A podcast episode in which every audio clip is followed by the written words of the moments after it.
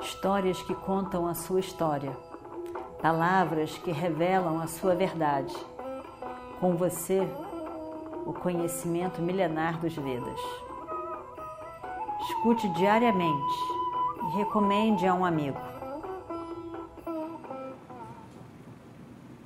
ॐ गणानां त्वा गणपतिगुं हवामहे कविं कवीनामुपमश्रवस्तमं ज्येष्ठराजं ब्रह्मणां ब्रह्मणस्पत आनशृण्वन्नुतिभिसीदसादनम् ॐ श्रीमहागणपतये नमः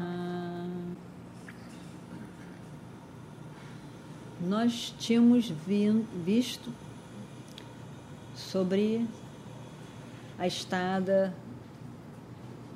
do exílio dos Pândavas, 12 anos na floresta, e agora então o 13 terceiro ano, escondido em algum lugar, quer dizer, disfarçados em algum lugar, mas ao mesmo tempo evidente, numa cidade que eles escolheram, Virata. E eles achavam que esse ia ser o pior ano, o mais difícil para eles. Eles estavam todos muito preocupados, mas dez meses se passaram e eles estavam gostando muito dessa experiência, dessa aventura, de todas as coisas interessantes que eles estavam fazendo nesse reino de Virata. E então esses dez meses passaram rapidinho, muito rápido. E estavam cada um deles fazendo atividades que, que eles gostavam, que eles faziam bem, onde eles estavam satisfeitos, tinha muita animação. E, e então eles não estavam nem reparando o tempo passar. Diferente da floresta, que era mais devagar, e eles sobravam tempo e eles então ficavam pensando, remoendo aquelas coisas que eles tinham vivido no tal do jogo de dados. Mas aqui não, quando eles viram, tchum, dez meses, faltam dois meses para acabar os 13 anos de exílio. Imagina só, incrível, incrível. Então eles estavam muito satisfeitos e, e o tempo voando. Nesse período, então, nesse final, nesses dois meses, lá, lá em Hastinapura, a vida continuava toda da mesma maneira. Duryodhana se preparando para a guerra, sem, sem imaginar que devolveria alguma coisa para eles, de maneira nenhuma ele não pretendia. Ele deveria, é a promessa, mas não, não pretendia. E pretendia que houvesse uma guerra e ele estava se preparando para ela. Nós temos um personagem muito importante e significativo nessa história toda, que é Radeia. Radeia era, na verdade, quer dizer, na história, que tanto quanto a gente conhece, ele é o melhor amigo de Duryodhana. A pessoa com quem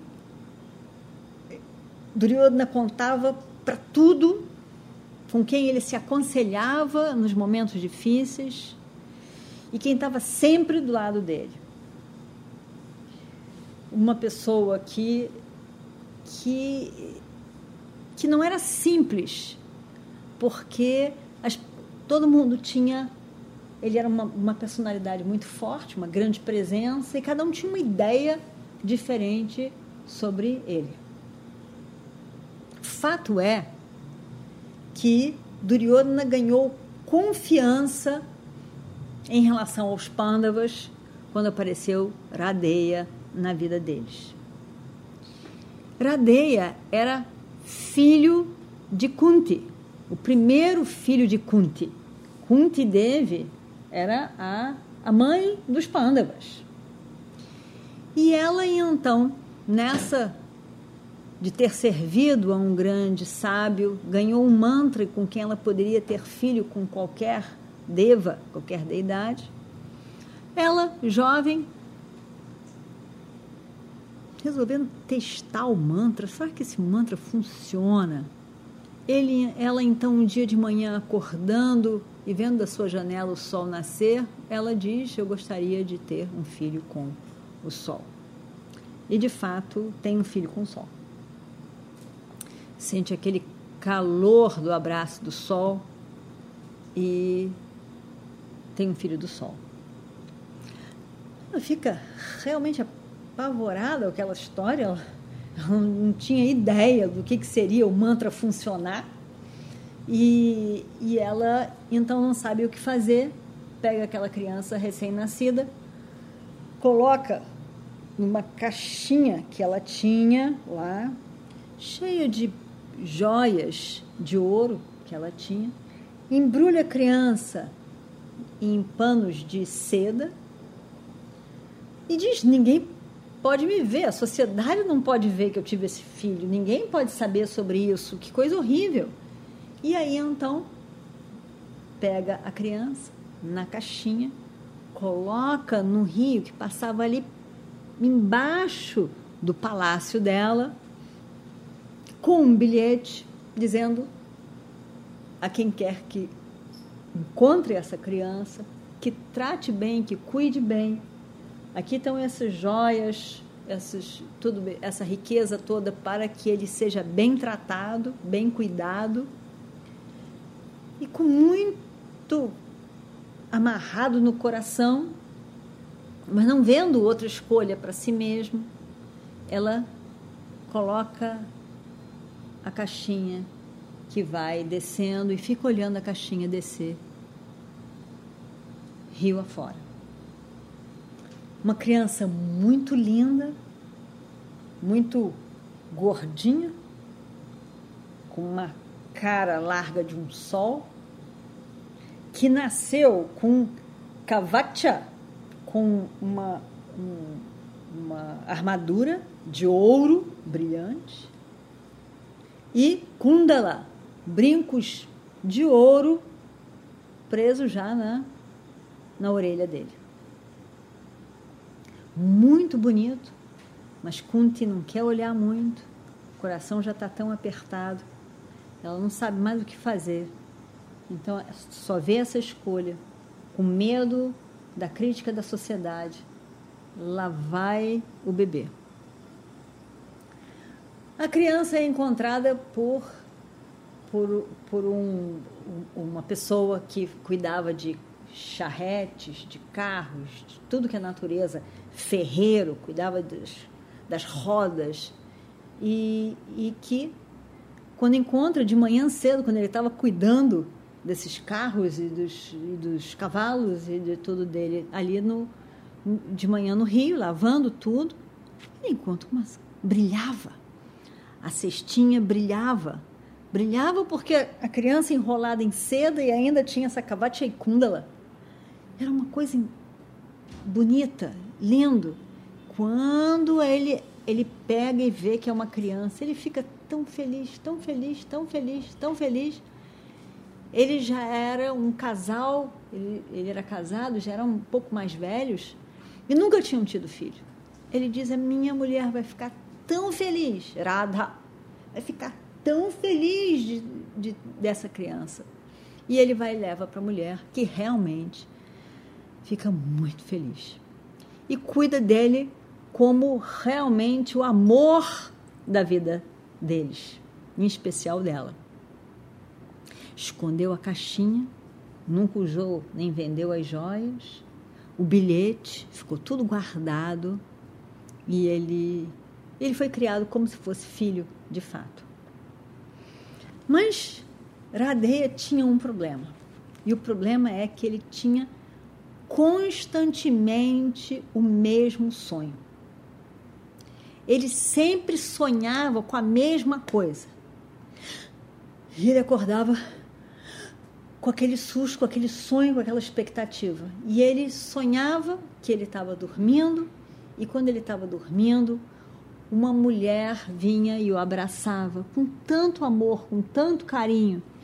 E ele levava aquele susto porque ele sentia como que se a pessoa estivesse ali realmente do lado da cama dele. E além do susto, ele queria ver quem é, quem é essa pessoa, quem é. Como que essa pessoa, com tanto afeto, com tanto amor, me abraça dessa maneira? Ele quer ver e ele acorda nessa expectativa e nunca conseguiu ver o rosto dessa mulher. E esse sonho era quase que diário.